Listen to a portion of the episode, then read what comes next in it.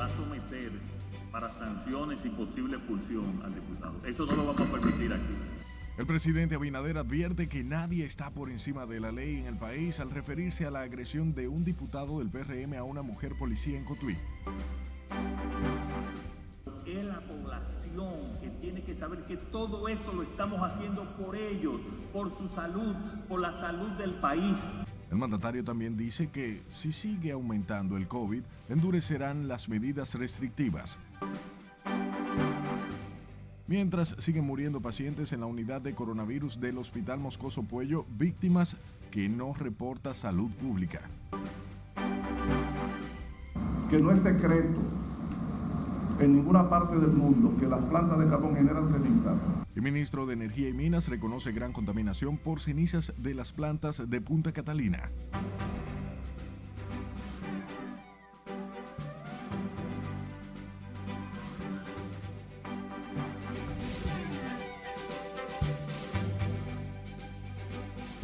Sentimos muchísima gratitud de contar una vez más con su sintonía. Buenas tardes. De inmediato comenzamos y lo hacemos con el presidente Luis Abinader, que advirtió hoy que el gobierno podría endurecer las medidas restrictivas por el COVID-19 si se continúa violando el protocolo sanitario tras el repunte de los contagios que ha provocado un retroceso en la situación sanitaria del país.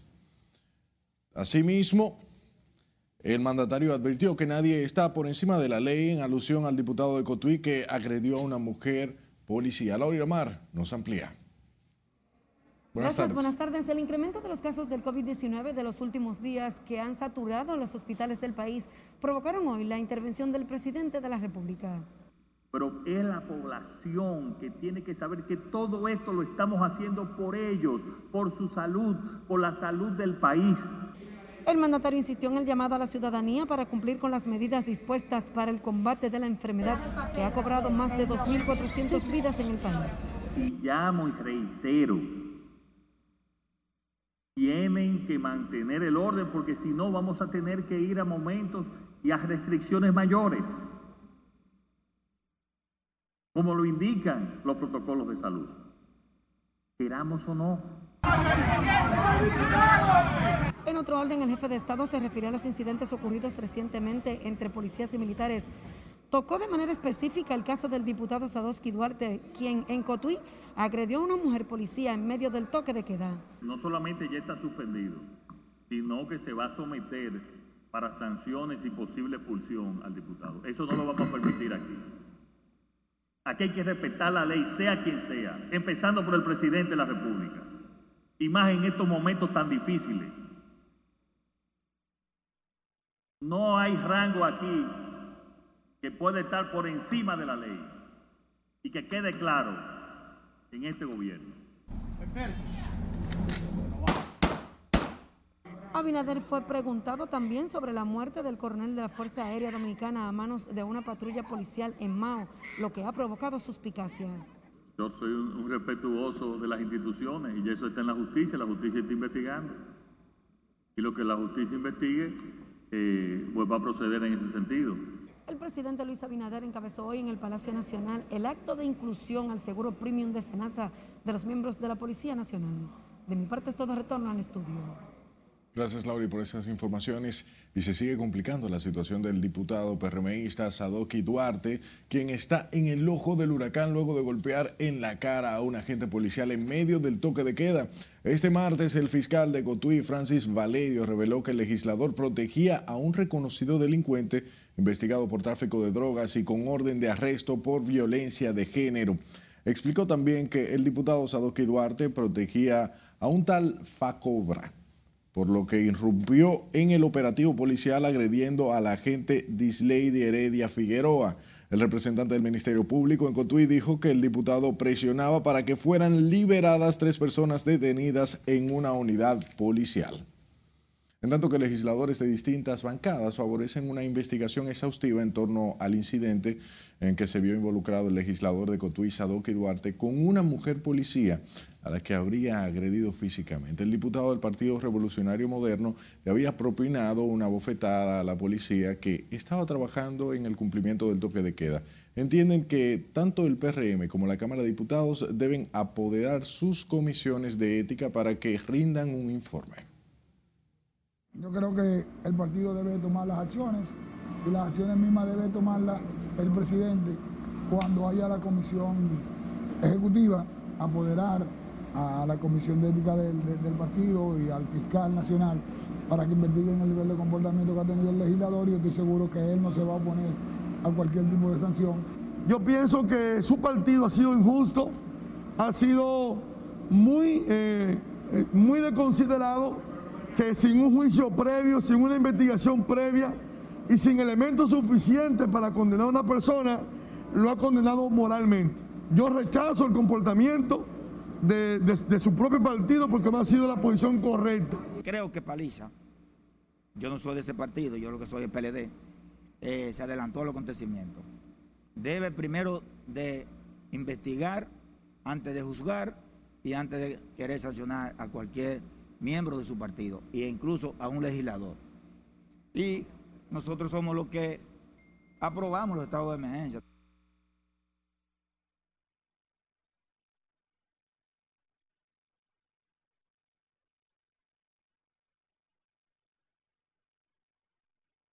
La agente de la Policía Nacional que acusa a Sadoki Duarte de agresión Dislady Heredia Figueroa depositó una querella en su contra, mientras el presidente de su partido, José Ignacio Paliza, informó que solicitará su expulsión del PRM. Y la Procuraduría de Anticorrupción interroga este martes a la licenciada Margarita Melenciano, miembro de la Cámara de Cuentas, quien denunció irregularidades en las auditorías de las obras construidas en el país por la empresa brasileña Odebrecht. Y como nos cuenta Margarita Ramírez en directo desde la Procuraduría, la funcionaria es la tercer miembro del organismo fiscalizador convocado por el Ministerio Público. Adelante.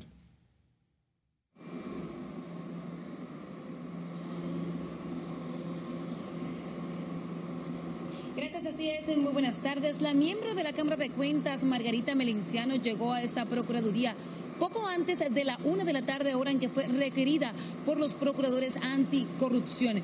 A su llegada dijo que sin temor responde al llamado de las autoridades en su calidad de funcionaria pública que debe rendir cuentas sobre sus actuaciones. Melenciano eh, en varias ocasiones eh, rindió un voto disidente a varias auditorías realizadas a obras en Odebrecht de la compañía Odebrecht que son objeto de una investigación por soborno a políticos, empresarios y congresistas. Escuchemos. Simplemente fui requerida por el Ministerio Público para presentarme a la una de la tarde del día de hoy en mi condición de miembro titular de la Cámara de Cuentas de la República. Eh, en esa condición soy funcionaria pública, lo que me obliga a rendir cuentas. Eh, lo señala. Tengo que rendir cuentas, es mi obligación como funcionaria pública. El que no quiera rendir cuentas, que no acepte un cargo público. Es una obligación de rendir cuentas. Dice, dice, la Cámara de Cuentas que, que la Cámara de Cuentas obstruye a la justicia. Esa parte no me corresponde porque la Cámara tiene su vocero oficial, que es el presidente de la Cámara. A él le, corresponde informar. Yo soy una simple miembro de la Cámara y por ende soy eh, pertenezco al pleno de miembros. En el caso suyo hay unos votos que han evitado salir alguna, eh, que algunas auditorías salgan, unos votos. Bastante, esa es mi posición. Eh... ¿Puede aclararnos su posición? No, porque son muchas. Está el caso de Odebrecht, está el asunto que tiene que ver con Público interroga a los miembros de la Cámara de Cuentas sobre una alegada obstrucción de la justicia en casos de corrupción administrativa. Ya han sido interrogados el presidente de la Cámara de Cuentas, Hugo Álvarez, y el secretario Carlos Noé Díaz. Es todo lo que tengo por el momento. Ahora retorno contigo al estudio. Gracias. Gracias, Margaret, por estas informaciones. Y un ciudadano belga residente en el país denunció que ejecutivos de una empresa de inversiones en complicidad con su ex esposa lo han estafado. Frederic Cuidouse acudió a la Fiscalía del Distrito Nacional a exponer su situación que dice lo mantiene en una situación crítica financiera. En el mes de abril 2020, debido a la situación generada a partir del COVID-19 y porque no recibió el pago de los intereses del mes de marzo, decidió cancelar la compra del apartamento, del cual había pagado la suma de 29 mil dólares. Más adelante, el 4 de mayo 2020, sin ninguna razón aparente, mi esposa decide abandonarme. Extrañamente, desde que ella dejó la casa que compartíamos sin ni, sin, sin ni siquiera presentar aún una demanda de divorcio, la compañía de inversión Vivaca deja de entregarme los intereses generados por la primera inversión de los 6 millones de pesos. Lo que estoy diciendo es que son amigas. Según el ciudadano belga, su ex esposa Luisa Fernández le presentó una demanda de divorcio para defraudarlo. Dijo que carece de dinero para pagar un abogado y está imposibilitado de viajar a Bélgica, su país natal, debido al cierre de vuelos por la pandemia. Hablemos ahora de Yokairi Amarante Rodríguez, la joven madre agredida con ácido del diablo que con su rostro desfigurado comienza a recuperarse del trauma y ya tiene planes para emprender un negocio. José Tomás Polino conversó con la joven y tiene los detalles. Espero que se haga justicia, lo único que digo. Ha sido como un grito desesperado desde aquel fatídico 25 de septiembre último cuando fue víctima del violento atentado. Ese proceso va bien, gracias a Dios, y sí me van a ayudar con mi cara, me van a tratar de arreglármela un poco más. ¿Qué te dijeron? ¿Para cuándo? ¿Cuándo inician? Cuando yo me cicatrice un poco más, dentro de seis meses veremos. Hoy asistió a la audiencia de revisión de medidas de coerción a su expareja Willy Antonio Javier Monegro Sosa, quien planificó el atentado, y a los perpetradores del acto, Pedro Alexander Méndez y Joan José Félix. Algunas cicatrices de Yokairi podrían desaparecer de su cuerpo, pero las del alma podrían tardar más o quedar como una marca indeleble. Eso no la detiene. Piensa en su hija, el epicentro de su vida. Yo voy a poner mi propio negocio de salón para seguir echando para adelante por mi hija, porque ya con esto que me pasó no puedo trabajar en ningún lado. Hoy el segundo juzgado de la instrucción aplazó la revisión de medidas de coerción a los tres imputados de la agresión. Esos son criminales, sicarios, amigo. ¿Estaban drogados? No sé, porque yo nomás lo vi de un pronto, ¡pap! cuando tiran el ácido. Antonio de la Cruz es un chofer de carro público que transportaba a Yokairi cuando le lanzaron el ácido del diablo. También sufrió daños visibles en la piel. El Ministerio Público presentó acusación contra los tres hombres apresados por tortura y actos de barbarie. Eso los expondría a una condena de hasta 30 años. José Tomás Paulino, RNN. Cambiamos de tema. Tres personas murieron en el choque de dos camiones en accidente ocurrido la madrugada de este martes en la carretera Navarrete-Puerto Plata. Las víctimas fueron identificadas como chofer Domingo Enríquez, de 50 años, Reinaldo Mercedes y Héctor Mendoza. Uno de los camiones transportaba bebidas alcohólicas y fue saqueado por personas que acudieron al lugar y que poco hicieron para auxiliar a las víctimas. En el accidente resultaron heridos Juan García y Julio César Taveras Rodríguez, trasladados al Hospital Ricardo Limardo de Puerto Plata. El camión de la empresa licorera Brugal chocó con el otro vehículo que distribuía productos Salomé en el sector Los Tejeda de Maimón. Agentes policiales trataron en vano de dispersar a la multitud que acudió al lugar de la tragedia a robar el ron que transportaba el camión accidentado. Sigue en tiempo real las informaciones, nuestras emisiones en www.rnn.com.do, al igual que en Twitter, Facebook e Instagram. Puede hacer sus denuncias a nuestro número de WhatsApp 849-268-5705. Y manténgase informado ahora en RNN Podcast. Síganos en Spotify, Apple Podcast y Google Podcast.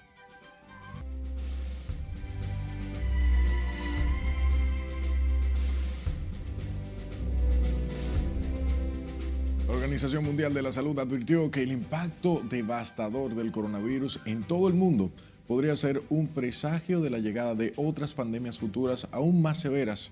Como cada tarde, Scarlett Guichardo nos acompaña con el resumen internacional. Buenas tardes, Scarlett. Así es, Elliot. Buenas tardes. El director ejecutivo del Programa de Emergencias Sanitarias de la OMS, Michael Ryan, dijo que la pandemia ha sido muy grave, pero que no es necesariamente la peor. El experto destacó que aunque el COVID-19 es muy transmisible y mata a personas, su actual tasa de letalidad es razonablemente baja en comparación con otras enfermedades emergentes. Llamó a prepararnos para algo que pueda ser incluso más severo en el futuro. Este martes, Argentina comenzará a aplicar la vacuna contra el COVID-19 con las primeras 300.000 dosis de la vacuna rusa Sputnik V que llegaron al país el pasado 24 de diciembre. Son las primeras dosis de un grupo de entre 55 y 60 millones desarrolladas por varios laboratorios con los que el gobierno argentino está negociando y que recibirá entre diciembre y julio. Pasamos a Estados Unidos, donde la Cámara de Representantes aprobó una medida para aumentar el valor de los cheques de estímulo económico para los estadounidenses con ingresos por debajo de cierto nivel a 2 mil dólares después de que el presidente Donald Trump defendiera el esfuerzo. El Departamento de Defensa de Estados Unidos rechazó las afirmaciones del presidente electo Joe Biden de que el organismo está obstaculizando la transición de poder al retener información sobre seguridad nacional. La líder del partido peruano Fuerza Popular, Keiko Fujimori, informó que un tribunal desestimó el requerimiento de un fiscal para proscribir las actividades políticas de su organización. Fujimori compartió parte de la resolución judicial en su cuenta de Twitter en un mensaje en el que celebró la decisión y llamó a sus partidarios a reanudar sus trabajos.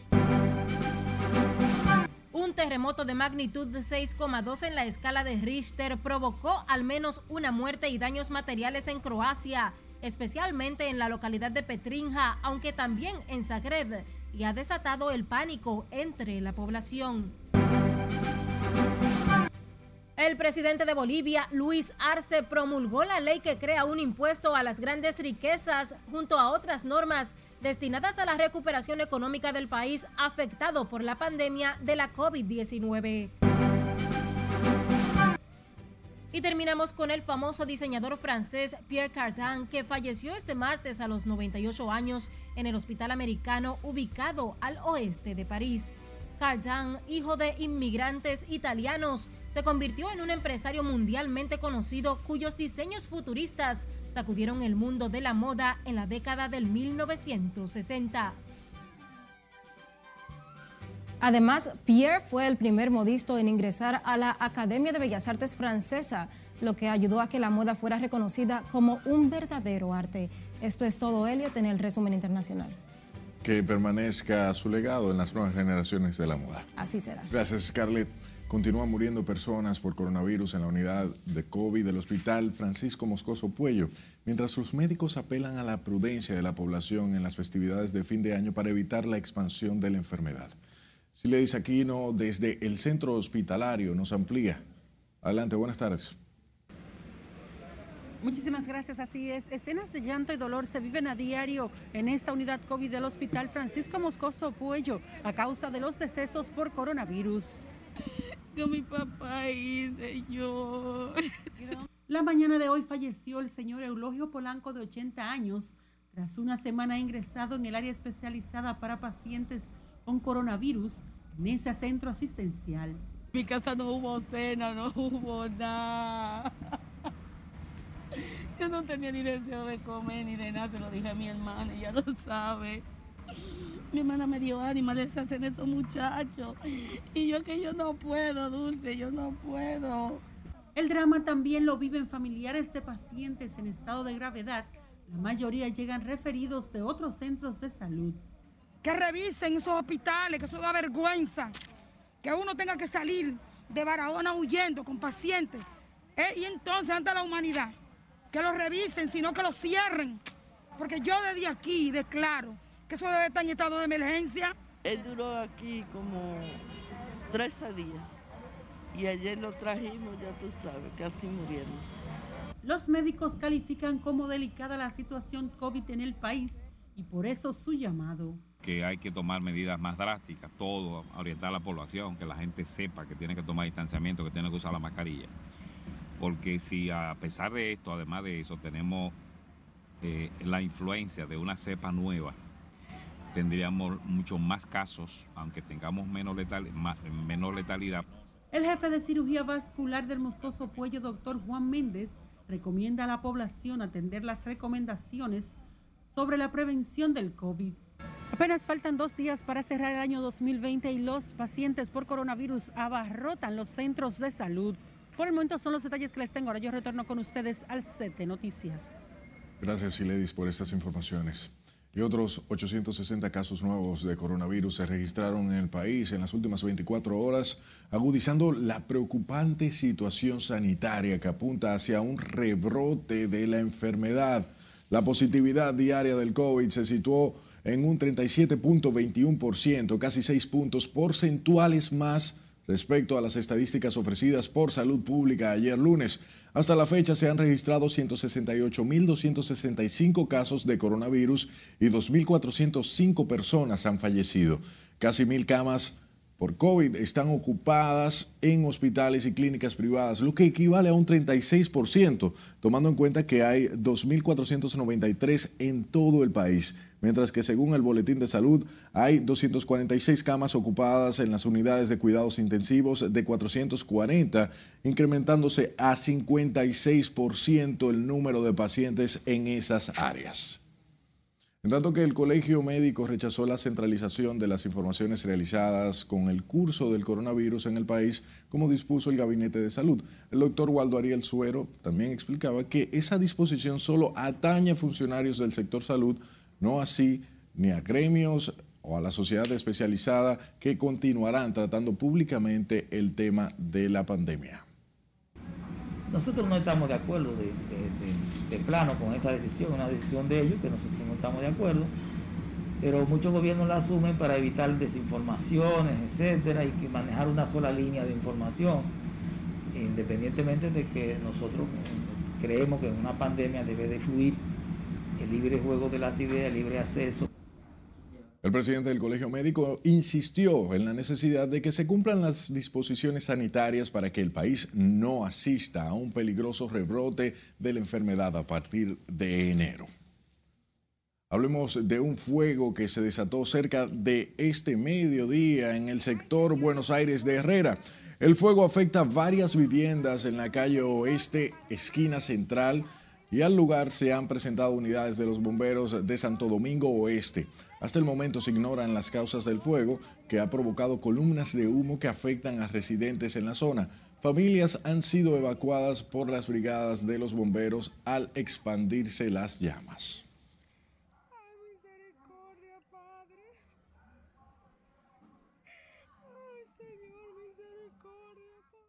El Ministerio de Energía y Minas anunció este martes un plan de emergencia para solucionar a corto plazo el problema que representan las cenizas de las plantas de Punta Catalina. Atribuyen a las pasadas autoridades un mal manejo de los residuos contaminantes de ese proyecto energético. Y como nos cuenta Margaret Ramírez, las autoridades descartan apagar las plantas para solucionar la contaminación. Que no es secreto en ninguna parte del mundo que las plantas de carbón generan ceniza. El compromiso nuestro era ese patio desordenado de ceniza que heredamos de la gestión pasada. Las plantas de Punta Catalina están generando toneladas de cenizas por día, provocando contaminación que afecta a las comunidades vecinas. El ministro de Energía y Minas dice que el manejo irresponsable e irregular de la pasada administración provocaron un desorden en el depósito de las cenizas que terminó convertido en un vertedero.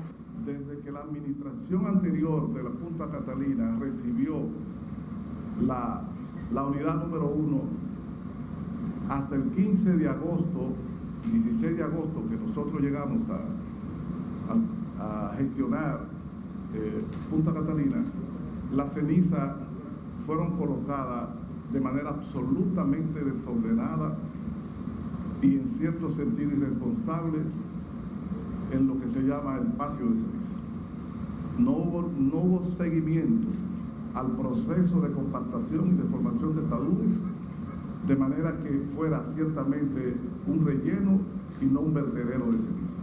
De antemano descartaron la posibilidad de apagar las plantas de Punta Catalina para enfrentar la contaminación de sus cenizas. El apagar a Punta Catalina por un problema que primero no fue creado por nosotros, sino que lo hemos heredado, sería un absurdo, porque retornaríamos a, los apagones de los años 90 y subsecuentemente, en donde posiblemente, en vez de tener controlado lo que es el suministro de energía en más del 85-90% de los circuitos, retornaríamos a época pasada en la cual a veces había hasta el 50% de los circuitos eh, eh, que de alimentación eléctrica a, los hogares eh, dominicanos. Explicaron que las acciones implementadas representarán una solución a corto plazo, ya que la definitiva requerirá de inversión en nuevos equipos y tecnología que según se informó ya están siendo cotizadas. El propósito final es constituir esa montaña de ceniza en una montaña ecológica, recubriéndola de, de grama, etcétera, que, es, que no es ningún invento eso es lo que se hace en muchos países del mundo donde hay planta de carbón. Eh, llevar la central a que opere dentro de las limitaciones técnicas que genere la menor eh, eh, daño posible en, el término de medioambiental y en, y en términos de la afección de, la salud del pueblo dominicano. La actual gestión aún no ha medido el impacto ambiental de las cenizas que produce la generación de energía en Punta Catalina. Margaret Ramírez, RNN. Damos un giro informativo. Hablemos de los miembros de la Policía Nacional que fueron incorporados hoy al seguro médico premium del SENASA.